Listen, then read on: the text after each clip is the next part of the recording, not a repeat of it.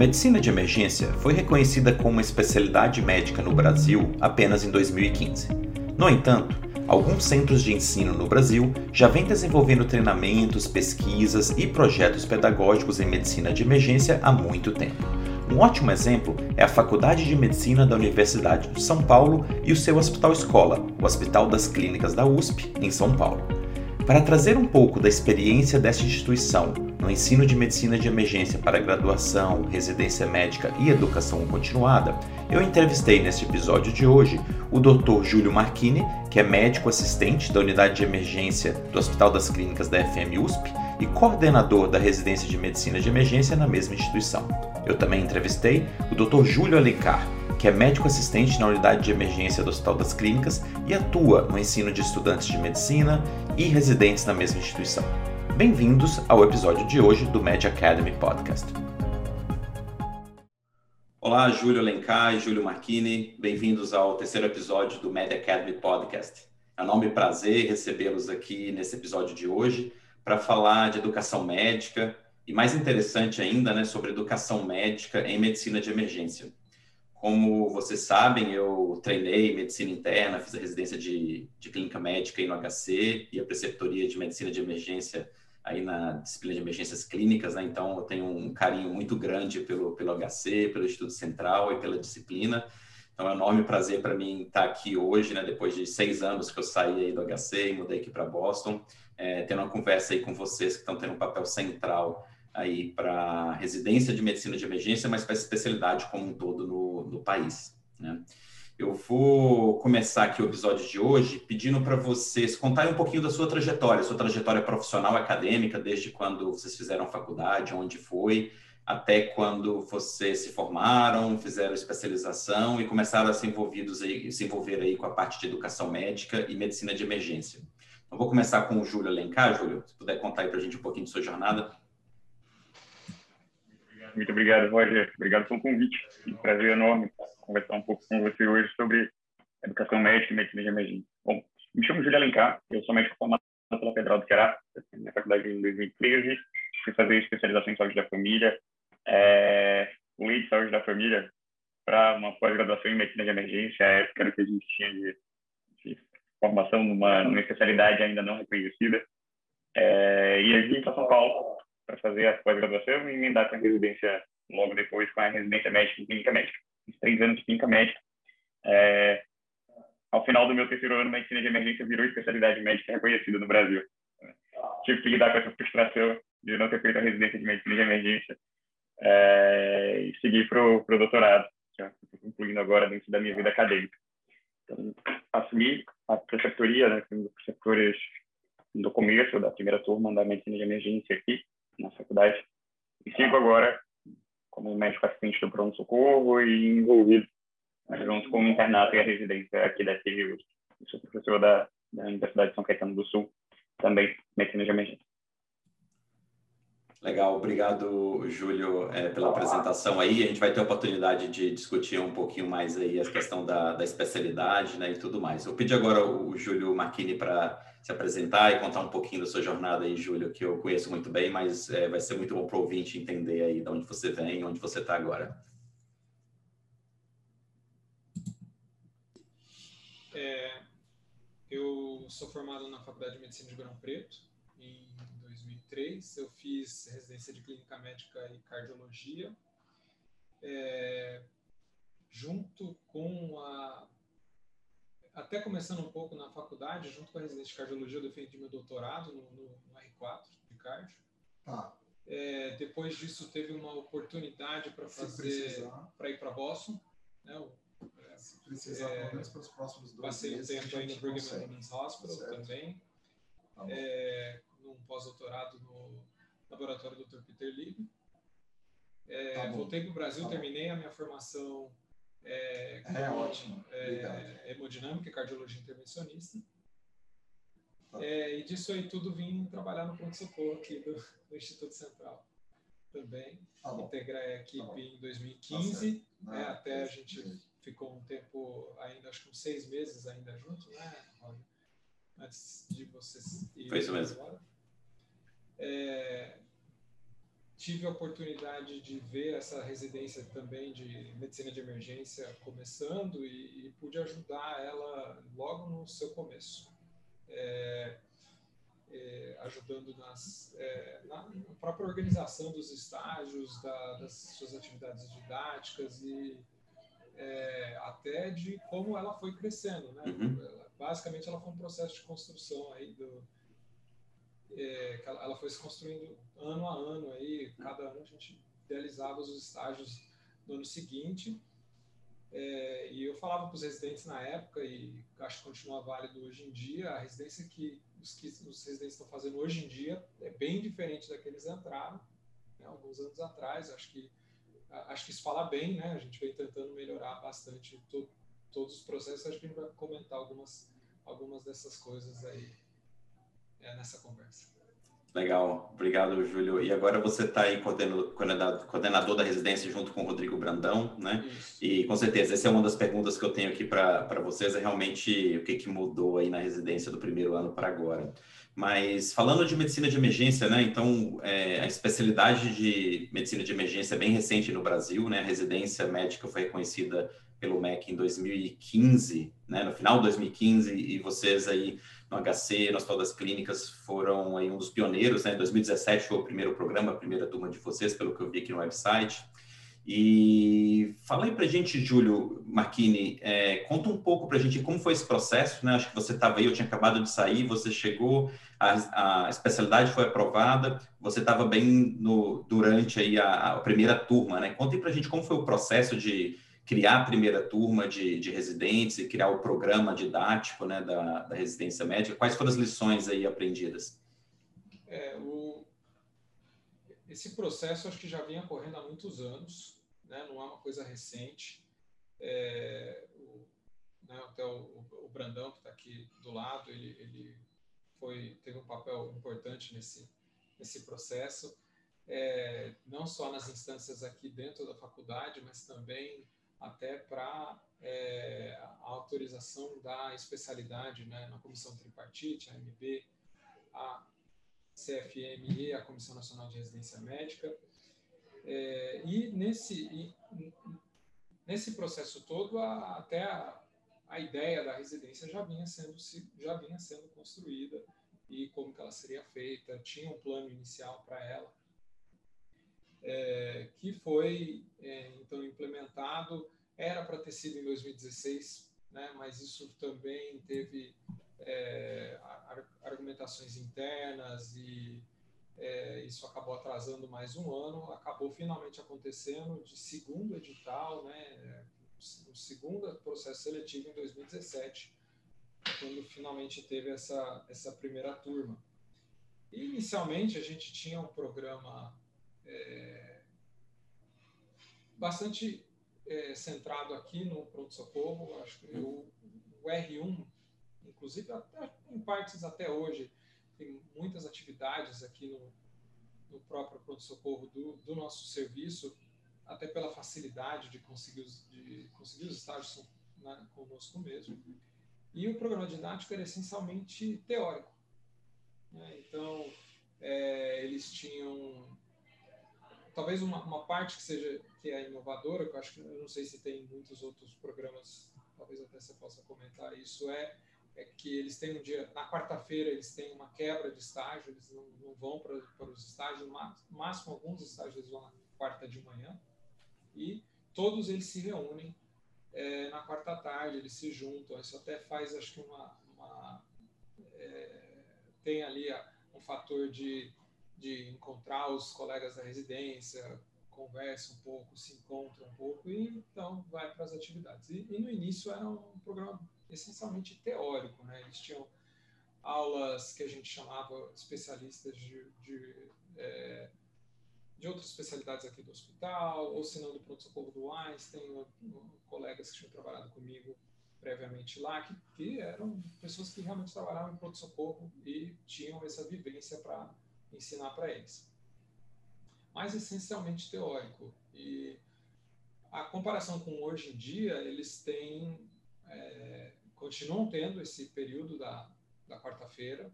Acho que essa, essa, isso é uma coisa acho que bastante valiosa, mas basicamente uma hora teórica e o resto são todas outras atividades. Eu acho que a aula teórica, acho que ela tem o seu valor, não pode, não pode descartar por completo, mas a gente agora é, isso é intercalado com é, atividades de simulação é, semanal, então toda semana tem é, várias sessões para os diferentes grupos de residentes. Né? Tem laboratório de habilidades. Esse ano a gente começou uma nova atividade que é discussão em pequenos grupos, é, que tem Legal. um caráter diferente da, da aula teórica. Tem também é, avaliações aí intermediando uh, as, as outras atividades, mas, mas basicamente são, são essas aí. Então, é simulações, é, laboratório de habilidades, discussão em pequeno, discussão em pequenos grupos e, e ultrassonografia. Tem ah, aulas, legal. De, aulas de ultrassonografia também. Então, um contraste bem grande com o programa inicial. Legal, não, muito bom. É, é bem semelhante, né? O, a gente, o que eu noto também aqui no programa de residência aqui, eles têm esse dia, o dia protegido, né? Que é o dia didático, né? E, e eu notei desde, desde que vocês tinham implementado isso aí, é muito interessante que seja para aulas didáticas ou para discussões, mas que é aquele dia que é protegido, né? Protegido para eles para a parte de ensino, né? Porque acaba que a maior parte das residências é muito ensino e serviço, né? Então achei muito interessante mesmo é, e muito bom você trazer isso aí. Agora tem uma pergunta para o Júlio Alencar. Júlio, como é, assistente aí, médico assistente de pronto-socorro, lidando aí não só com residentes de emergência, né? Então, residência de todas as outras áreas que também rodam no pronto-socorro, é, estudantes de medicina da Faculdade de Medicina da USP, né? E gostaria de perguntar para você como que o time aí, né, de, de assistentes, vocês se organizam, preceptores, né, é, para supervisionar e ter esse, esse encontro didático durante o treinamento em serviço.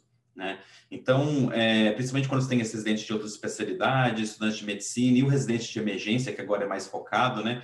Quais são as principais oportunidades que o residente, estudante de medicina, tem aí no pronto-socorro da HC para treinamento em serviço? E como vocês distribuem essas oportunidades e atividades de ensino entre residentes de diversas especialidades e estudantes de medicina? Como normalmente ocorre essa divisão aí? É, e como você essa parte, vê essa parte do treinamento em serviço?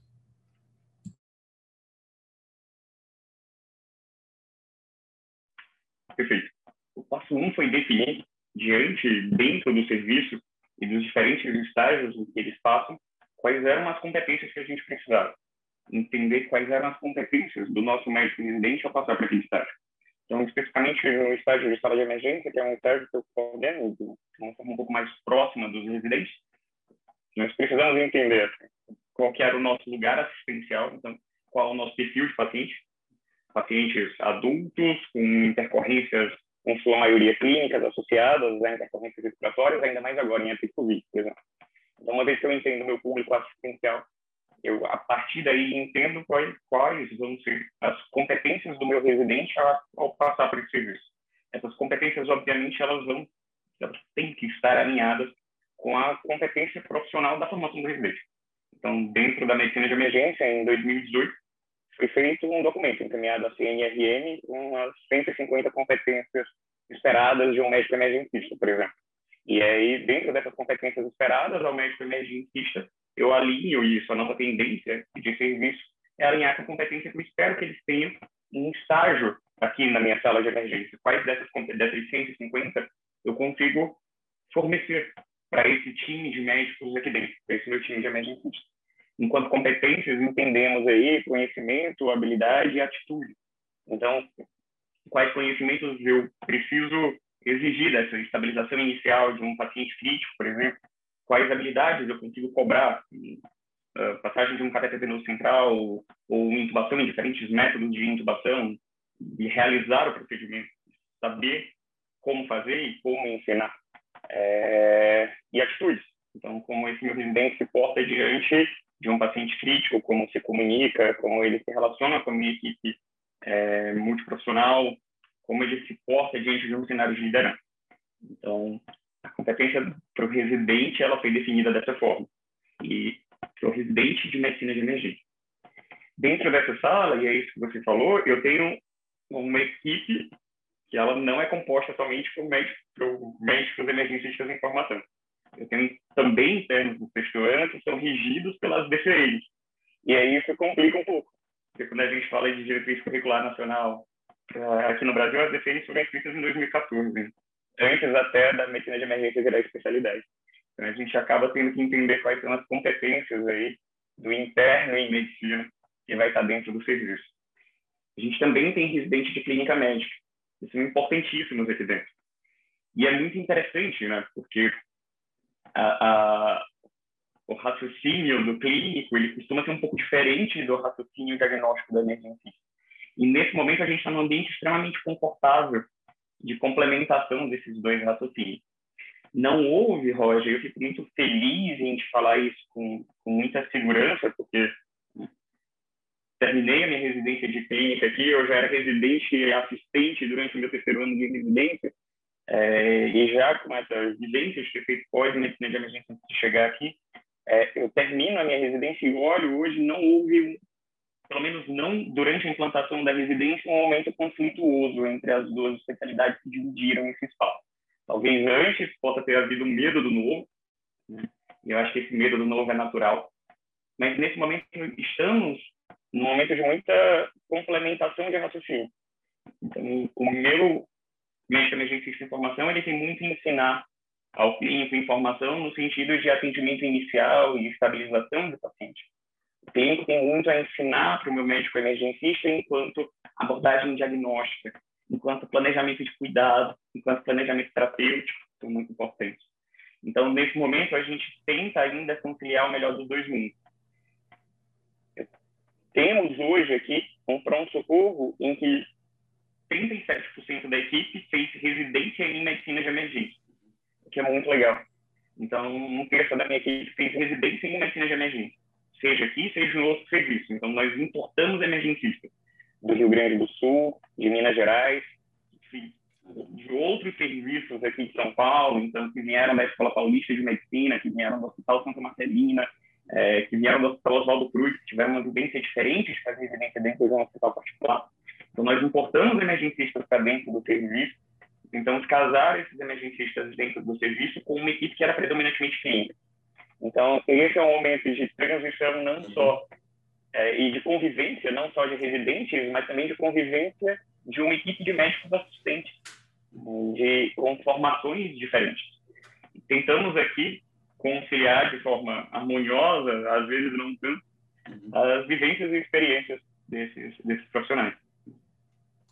Que legal, não, muito, muito bom. Vários comentários aqui, é, porque isso foi a mesma coisa que aconteceu aqui, né? Eu conversando junto com o pessoal aqui, o, o Chair, né, que é o professor titular. É, vou começar por essa parte, depois falar da parte de competência também, que eu achei bem interessante. E, e eu lembro o, o, Ron Walls, né, que era, o, que era o, o chair da emergência aqui, hoje é o, é o Dr. Van Ryan, o Ron Walls virou é, CEO do hospital, mas ele que foi, ele veio do Canadá e ele criou assim mesmo a, a cultura aqui da, da, medicina de emergência e conseguiu criar o departamento de medicina de emergência em Harvard. Né? Então, ainda nos Estados Unidos, muitos dos hospitais e universidades, medicina de emergência é uma divisão dentro do departamento de clínica médica semelhante aí, né, disciplina dentro do Departamento de Clínica Médica. Em 2004, 2005, eles conseguiram criar o Departamento de Medicina de Emergência dentro da Harvard, é, e, mas com, com, essa visão, né? Então, eu lembro dele falando que uma das coisas que ele fez era, ele criou, lógico, depois de um período de transição muito longo, né? Acho que o Brasil ainda está longe disso, mas ele criou uma regra que médico assistente, que seriam os attendants aqui, só deveriam ser médicos certificados, né? Board Certified em Medicina de Emergência. Né? Então, ele não ia ter mais, porque, como no Brasil, é todo período de transição. Médicos que não foram board certified em medicina de emergência, como assistente do pronto-socorro, né? Então, essa foi a grande mudança. Então, ele mudou muito a questão da cultura, mas isso demorou muitos, muitos anos, né? E depois ele conseguiu criar o departamento, e aí criou as divisões dentro do departamento de medicina de emergência, que é a divisão de toxicologia, né? Hoje aqui, a maioria das vezes, ela está dentro do departamento de medicina de emergência, e a gente tem a divisão de, de simulação, que hoje também é considerada uma subespecialidade da medicina de emergência, reconhecida pela, pelo Board de, de, de Medicina de Emergência Simulação Fellowship. Né? Eu sou diretor do Fellowship de, de Medical Simulation, que é uma subespecialidade da medicina de, de emergência. Aí tem o ultrassom, né, que é outro programa forte, tem o Global, Global Emergency Medicine e outros, né? Mas foi algo bem semelhante mesmo, é um processo de, de transição, né? E com certeza, acho que hoje é bem diferente. Claro, você tem estudantes e, e, residentes, que a gente fala os inters aqui, o primeiro ano de residente, rodando no pronto-socorro, mas o papel mesmo é de ficar olhando, né? De observar e ver como é a rotina do pronto-socorro. É, no Brasil ainda com certeza é diferente, mas é um processo. Eu acho que é o mesmo processo que foi em todo o país, né? Eu acho que não vai ter diferença não, mas é muito bom saber. Agora, uma coisa que eu fiquei muito feliz de você falar é a parte da competência, né? Eu acho que esse framework, que hoje é bem difundido aqui no Canadá, que é de é, medicina baseada, é, educação médica baseada em competências, né? O Competence-Based Medical Education é extremamente importante. Porque normalmente a gente fala, ó, a gente quer residente, a gente tem um serviço, joga lá. Né? Mas deveria ser o contrário, como você falou. Vamos ver quais são as competências que a gente espera do residente de dermatologia do ponto de vista de emergência. Quais são as competências que a gente espera do estudante de medicina, quinto ano, sexto ano, do residente de emergência, residente de clínica. Baseado nas competências que você espera que ele desenvolva, você desenvolve o currículo, né? E é mesmo que seja treinamento de serviço, né? Eu achei muito interessante esse conceito que vocês estão utilizando eu acho que tem se mostrado mais efetivo mesmo, né? Hoje todos os programas de residência eu, eu tenho uma pergunta para você, porque aqui nos Estados Unidos isso não vem dos programas, isso vem do SGMI, né, que é o órgão que, que regula todas as residências médicas, todas as especialidades. E também para as faculdades de medicina vem do, do órgão, né, que seria correspondente ao MEC aí. Então, eles definem as competências de cada especialidade e cada hospital e programa tem que report para eles né, as avaliações e tudo mais. Né? Essas competências que você falou, foi algo que vocês criaram dentro do programa ou foi algo que veio da Abramed?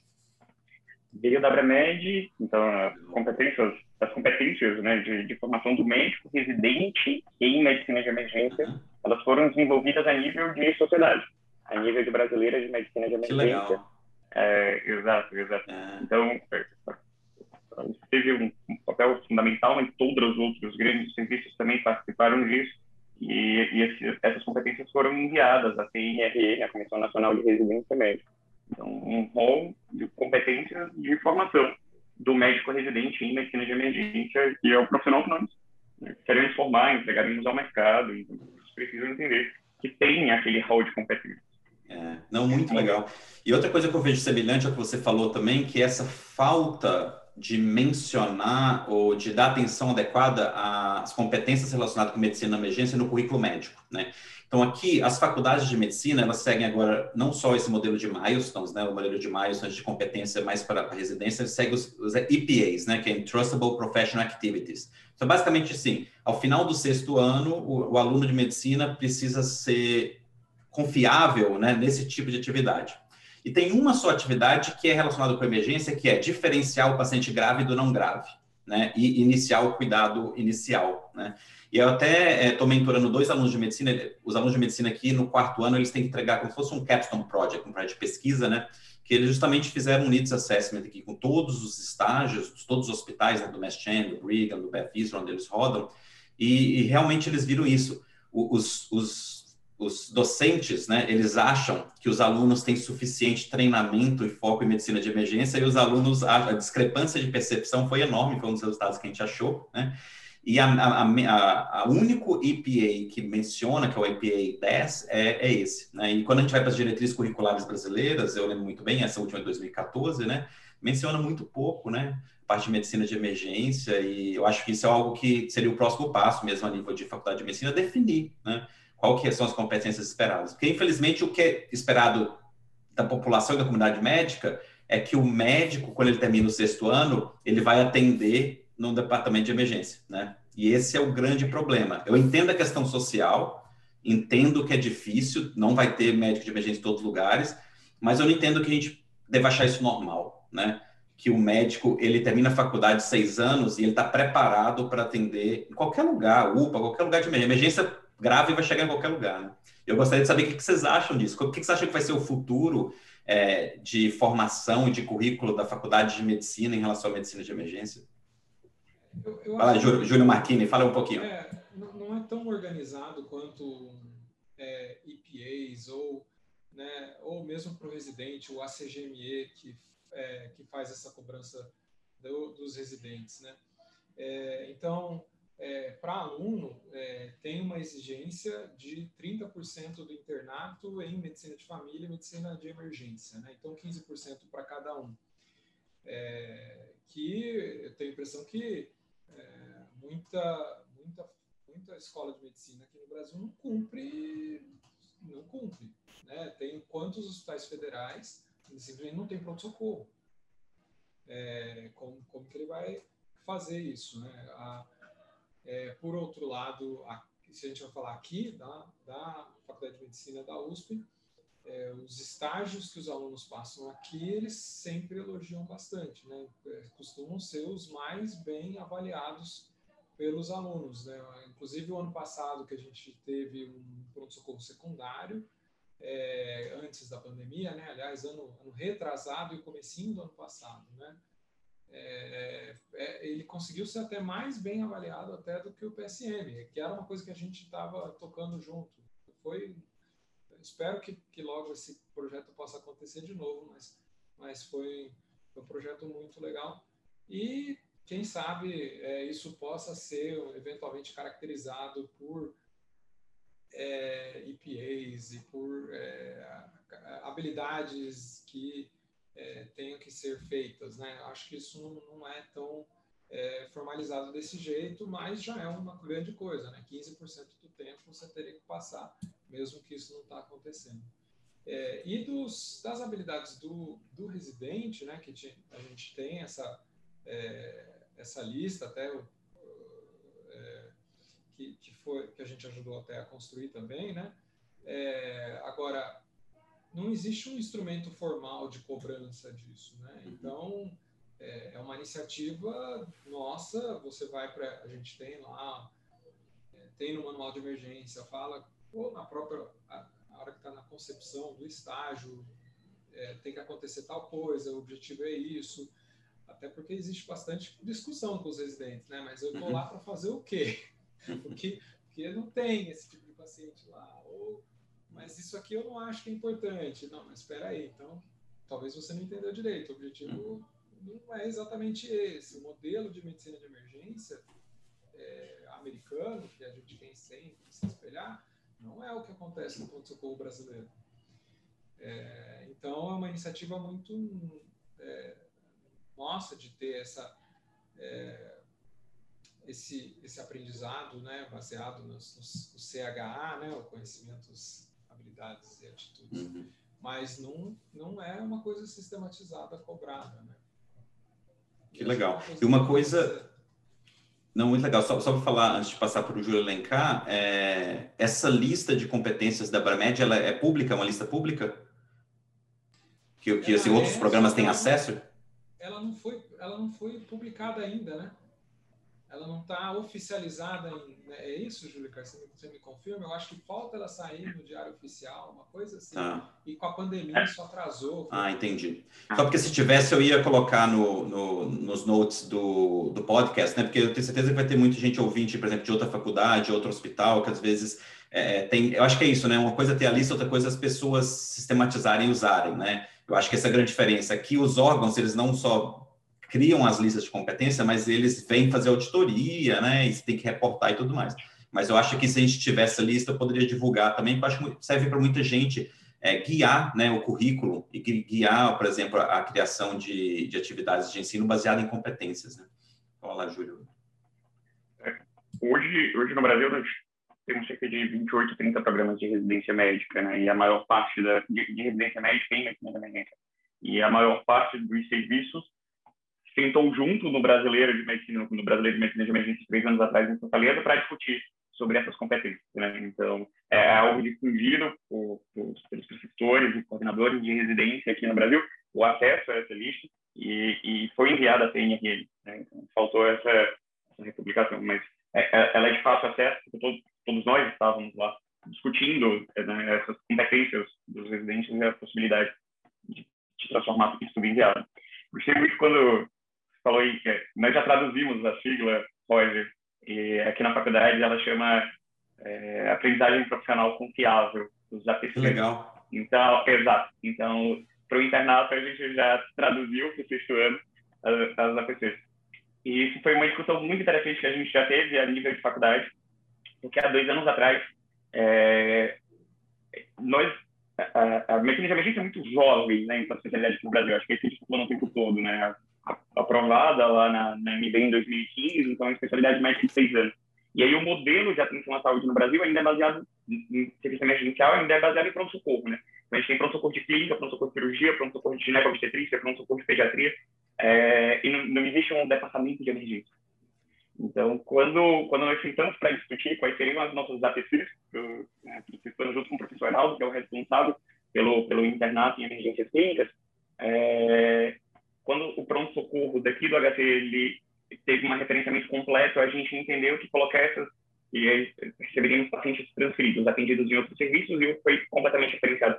A gente entendeu que as APCs elas seriam prejudicadas no ensino para o nosso internato do sexto ano, para esse aluno que precisava atender o paciente de primeira vez. E aí foi isso que norteou a ida do nosso serviço para um, um, serviço de pronto hospitalar fixo, um pronto-socorro primário porta aberta. E, então, levamos um pedaço do serviço com assistentes internos e residentes até lá, definimos quais seriam as APCs, quais seriam as competências de formação daquele estágio, e aí os internos foram para lá. A nossa experiência durou 12 meses dentro desse lugar e nos levou a ter o estágio mais elogiado do sexto ano, no ano, assim. Então, foi uma experiência que rendeu frutos. O pronto-socorro, por seu lado, ganhou o prêmio de melhor pronto-socorro da região oeste de São Paulo. Então, eu entendo que foi uma parceria que rendeu frutos para os dois lados, assim, que nos deixou muito felizes a, a fazer é, exato, a fazer um, um, uma medicina de emergência do jeito que a gente esperava, né? De tentar discutir quais seriam os nossos objetivos e como seriam guiados o ensino em um serviço que impactou diretamente na assistência, né? Então, na opinião dos usuários de São Paulo, é, foi eleito o melhor pronto-socorro da região oeste. Nossa, parabéns, nossa, muito legal. Eu, eu, não sabia desses dados aí, né? E aí mostrando o impacto. Bem, bem interessante. É, o impacto não só na satisfação né, do, do, dos alunos, mas também da população, né? Eu acho que é isso, né? Quer dizer, a questão da competência, assim, você... É toda questão de, de expectativa, né? Então, o aluno, ele entra sabendo o que é esperado, que ele vai aprender, né? E você cria aquele estágio, aí é questão estrutural também, né? Você falou. Você tem um, um pronto-socorro que é todo é, em silos, né? Fica muito difícil você coordenar ali, igual, né, o pronto-socorro do HC ainda são oito pronto-socorros dentro do mesmo, né, vascular, neurocirurgia e tudo, né.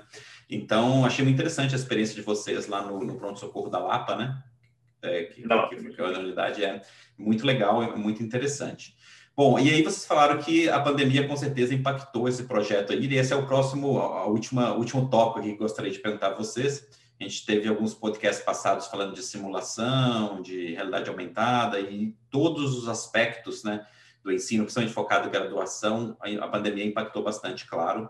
É, então, gostaria de perguntar para vocês aí qual foi o impacto né, da, da pandemia no ensino de medicina de emergência, mas mais importante, o que, é que vocês aprenderam com isso? Né? Porque eu acho que impactou todo mundo no mundo inteiro, todo mundo sabe os problemas. Né? O que, é que vocês aprenderam com esse impacto negativo da pandemia no ensino de medicina de emergência? No primeiro momento a gente teve que suspender estágio, suspender aula e foi um transtorno e é, até no momento inicial tem até uma euforia, euforia de todos os residentes, né? Mas isso passou rápido. é, mas aos poucos a gente foi tentando re, retomar é, as atividades, né? A gente teve um período aqui que foi exclusivo Covid, o hospital, e precisou de todos os residentes virem para tomar conta de, do serviço, mas aos poucos a gente foi retomando. Em, é, em agosto a gente conseguiu, é, em março é, o hospital virou exclusivo Covid, em agosto é, a gente voltou às atividades da residência e as, as, a parte didática, isso tudo ajudou muito é, o, o, espírito aí, o ânimo do, dos residentes, né? A gente, so, é, a gente teve um residente que desistiu durante a, a pandemia, mas a gente teve programas que, a gente sabe de programas que a distância foi maior que essa, né? Teve vários residentes que desistiram e, e parte provocado é, especificamente pela, pela restrição de, de atividades por conta da, da pandemia. Eu acho que é, de, aprendizados, é, a, a, medicina de emergência, acho que é, ela tem um papel chave no atendimento do, do Covid, né? Então, ela acaba encontrando aí é, é, muito muito aprendizado de, diretamente de, de, desse enfrentamento, né? Então isso é uma isso é uma é uma vivência que essa turma de residentes do ano passado, inclusive atual, né? Porque agora está vindo com tudo essa essa segunda onda. É, eles estão tendo esse, esse tipo de aprendizado que não teriam de outra forma, né? de, de se organizar para isso e todas as, todas as batidas de cabeça que a gente teve no começo, é, e como acho que o processo foi ficando um pouco mais liso com, com o passar do tempo e que as coisas puderam voltar a acontecer aos poucos, né? E, uhum. Apesar de que, em parte, era sempre a mesma doença, toda vez é o mesmo atendimento, é sempre a mesma história, mas se você dá um passo para trás disso, tem como que o serviço se preparou para isso, como que ele talvez não está tentando se preparar, talvez não tão bem nessa segunda vez, mas tentando melhorar, é, e para tentar atender a população, né? No final das contas, esse é um dos grandes objetivos nossos, é cuidar da nossa da população. Com certeza. Fala, Júlio. É, minha conexão está um pouco estável no ouvido que você falou, Rodrigo. É, alguma, é, Júlio, você tem alguma é, algo a mais aí do que vocês aprenderam durante a, a pandemia em relação ao ensino? Algo que vocês tiveram que inovar, fazer de maneira diferente? Muito bom, Moisés. Eu acho que ter resiliência para aprender a lidar com frustrações foi uma das coisas que a gente teve que aprender, né? Então, como se construir resiliência foi uma coisa. Você monta todo um plano de ensino esperado para três anos de residência, um plano de ensino esperado para que você coloque para frente com, com os seus alunos, com o internato, com os alunos de terceiro ano. E quando você percebe que esse plano de ensino não vai ocorrer como você esperava, foi, foi algo que frustra no começo. Quando a gente teve que trazer todos os assistentes que estavam nesse projeto do Pronto Socorro da Lapa e fechar o projeto, parecia muito bem sucedido, para trazer para dentro do, do, do Pronto Socorro da HC de volta e encerrar o projeto, também foi algo difícil. Mas a gente aprende até com isso. Né? É, uma das coisas que, que eu mais me surpreendi foi a nossa capacidade de usar a tecnologia a nosso favor. E eu vou te explicar por quê.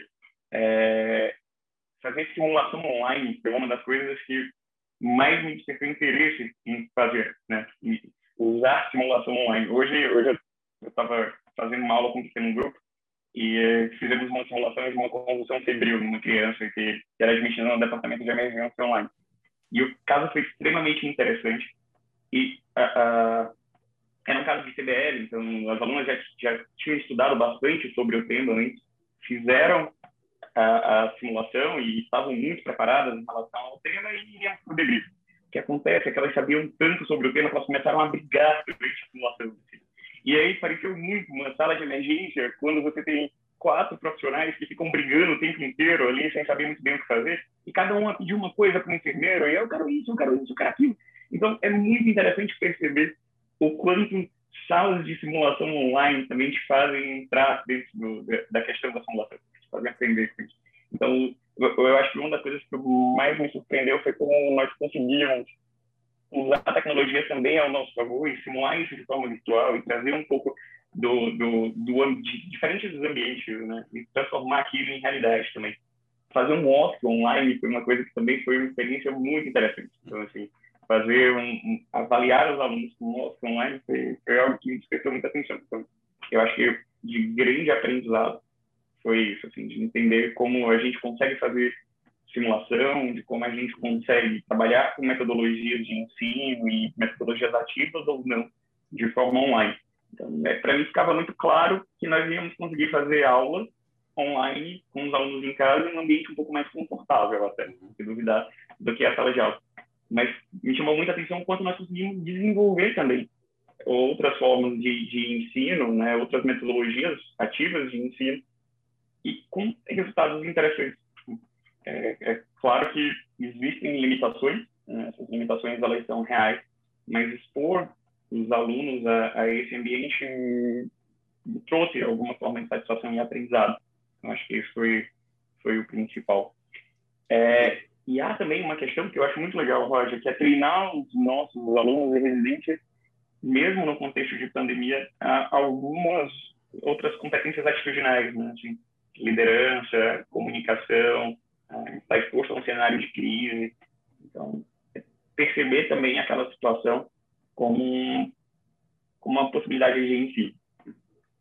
Que legal, não, muito bom você comentar isso, porque aqui também foi algo que a gente aprendeu, foi mesmo é, é, como fazer coisas que a gente achava que precisava de estar no centro de simulação ou estar presencialmente, né? É, então a gente também está fazendo OSC online, treinamento de comunicação de má notícia online, até mesmo porque a gente tem uma nova competência, um novo, um novo hall de competências que é relacionado com a telemedicina, né? Então, a gente criou uma disciplina eletiva de telemedicina para os alunos de medicina, e agora até, é, a gente até, até publiquei um, um, vídeo curto que a Associação é, Americana dos Medical Colleges né, criou um rol de competências para telemedicina, porque, como todos nós sabemos, né, é outro, outro nível, né, exame físico é mais difícil, tudo é mais complicado, então existem agora um, é, seis domínios de competência que é esperado do médico, o, o, estudante de medicina quando ele termina a faculdade de medicina, o residente quando ele termina a residência e o médico já formado, que é esperado deles para é, realizar a, a, a, telemedicina de maneira segura e efetiva, né? E interessante você falar da, da simulação online, né? Eles estão chamando agora de telesimulação. Então, a Carolina Brandão, ela trabalha muito com simulação, ela até acabou de escrever um artigo para o nosso site, para o Media Academy, mostrando a experiência que eles tiveram também de usar, eles até publicaram um artigo é, de usar a telesimulação para atendimento de Covid e tudo mais, muito bom. É, também que não é só focado na parte de técnica, né? Como você falou, vocês estão aí é, indo mesmo a parte de habilidades não técnicas, de comunicação, trabalho em equipe, muito bom ouvir isso de, de vocês aí, muito legal a experiência, Espero mesmo que a próxima vez que eu for no Brasil, eu vou visitar vocês novamente aí para ver como é que, que tá. Faz um bom tempo que eu, que eu não vou aí. Muito legal, muito bom saber que vocês progrediram tanto, né, nesse, nesse período de cinco anos. Mas como o Júlio falou, né, não é que assim, autorizou a residência, agora vamos pensar como vai ser, né? Já é algo que tinha começado lá atrás, né, com o Brandão, já pensar todo um currículo, né? Eu lembro que esse currículo já estava lá pensado, que vai ser no primeiro ano, segundo ano, terceiro ano. Então, quando aprovou a residência de medicina de emergência, né, eu acho que a disciplina de medicina já estava no, no, no, no, patamar né, de discutir isso junto à MB e tudo mais. Né? A última pergunta que eu tenho para vocês, é, porque eu tenho certeza que essa discussão, se ela não existe ainda, ela vai existir, é a questão da duração da residência. Né? Hoje aqui, por exemplo, se a gente pega Harvard, né? a gente tem um programa de residência que é o conjunto do Brigham e do Mass Gen, são quatro anos de residência de medicina de emergência, e tem o do Beth Israel, que também é de Harvard, são três anos. Né? E aí tem grande discussão né, aqui ainda. Eu imagino que essa discussão vai vir para vocês também. O conhecimento que vocês têm agora, né, das competências que vocês esperam do, de um médico é, para se formar em medicina de emergência no Brasil, é, vocês acham que três anos é suficiente? Ou vocês acham que quatro anos seria o melhor modelo? Ou como no Canadá, né? Eu, eu mentoro um, residente de emergência do Canadá no, no, programa de mestrado dele aqui, são cinco anos, né? No programa dele. Qual é a opinião de vocês? Eu acho que a gente tem que ser pragmático. Acho que não vai mudar muito de três anos no curto prazo. Eu então, acho que a gente tem que tentar dar a melhor formação nesses três anos, mas sempre dá para pôr mais coisa. Sempre dá para aperfeiçoar, sempre, poxa, podia ter mais estágios aqui na. É, vamos lidar melhor com, com pacientes pediátricos instáveis e fazer mais procedimento, e será que não cabia melhor? Então, com certeza a gente consegue ocupar quatro, cinco, acho que não tem programas, alguns lugares são até mais, mais longos ainda, seis, sete anos. Né? É, então, mas eu, eu, eu, acho que a gente, atualmente a gente tem os três anos, é, é, um, é uma duração só, nacional, né? aqui não, não tem essa dicotomia igual aí, e eu acho que a gente tem que tentar fazer o melhor trabalho aí nesses três anos. Legal. Fala, Júlio. É uma discussão super interessante. Assim quando as competências é, estão definidas e objetivamente são fundadas em três anos. Em 2018, o Brasil já reconheceu duas áreas de atuação para medicina de emergência, que são emergência pediátrica e medicina aeroespacial. Então, existe uma possibilidade hoje, embora não tenha programa aberto de medicina aeroespacial, primeiro embrionário aqui em São Paulo ainda não saiu do papel, mas a emergência pediátrica já é uma área de atuação em que tanto pediatria quanto medicina de emergência podem entrar. Então, eu vejo, minha humilde opinião ainda dentro desse processo, é que o aumento de tempo ainda não me parece ser algo real e discutível aqui no Brasil. Acho que primeiro essas competências precisam se consolidar dentro dos programas que já estão abertos, os programas precisam formar as primeiras turmas, precisam ser, é, ser certificados de alguma forma do que que está sendo dado, e eu vejo esse, esse aumento aí de tempo de estudo para quem quiser, eu vejo muito mais como um acesso a subespecialidades ou, ou áreas de atuação. Então, assim, terminei os três, os três anos e quero fazer um fellow em terapia intensiva ou quero fazer é, uma residência mesmo em subespecialidade em, em emergência pediátrica. Então, eu vejo no momento muito mais, na minha opinião, muito mais por isso lá do que algo para se discutir em aumento de tempo da residência. Eu acho que a residência ainda precisa ser um pouco melhor organizada no país antes de se pensar em, em aumento de tempo, em estágio, etc. Com certeza, não, muito legal. É, é aqui o que eu vejo muito, eles discutem muito isso. Normalmente o quarto ano ele é dedicado à pesquisa e administração, né? Administração lá e pesquisa. É, o programa de cirurgia geral, por exemplo, são cinco anos, mas eles podem parar. Eu tenho um dos pós-docs meus, por exemplo, é isso. Eles param, eles podem parar por dois anos para fazer um pós-doc em research, pesquisa, e eles voltam para residência. Então, tem vários modelos, né? Mas eu acho que está crescendo muito aqui no Medicina Emergência são esses fellows de um ano. Então, é ultrassom, né? O Global Health, é, simulação e outras coisas. E, e, a grande diferença do quarto ano que eu vejo aqui, eles têm muito tempo dedicado para fazer pesquisa. Então, não é mesmo para adquirir essas competências, né, é, relacionadas com a, a, prestação de serviço em medicina de emergência. Então, é, a gente tem também experiência bem semelhante. E o que eu vejo é que o, o pessoal que é contratado aqui, por exemplo, num programa que é um programa de quatro anos, é, tem assistentes que fizeram três anos, tem assistentes que fizeram quatro anos. Não tem muita diferença também. Né? Então, isso mostra que, pelo menos para a competência para que é para lidar, né, ser um assistente de medicina de emergência não faz muita diferença. É que as pessoas têm mais interesse em ter mais uma carreira pesquisa, né, ou administração, talvez faça. Legal, não, muito bom. Bom, a gente já está aqui quase uma hora, né? Daria para ficar aqui muito tempo discutindo, tem muita coisa para discutir nessa área, mas eu tenho certeza que a gente cumpriu aí pelo menos os, os objetivos que eu tinha em mente, que era justamente trazer aí a experiência de vocês no, no HC, aí na USP, com a medicina de emergência. É, foi bom que a gente discutiu não só a residência de emergência, mas discutiu as outras residências e as competências relacionadas com medicina de emergência que eles têm que adquirir e também o curso de graduação em medicina. Então, foi muito bom mesmo. Eu vou abrir aqui só para vocês fazerem as considerações finais. É, começar aqui pelo Júlio Marchini. O Roger, muito obrigado do, de, de, ter convidado para essa conversa.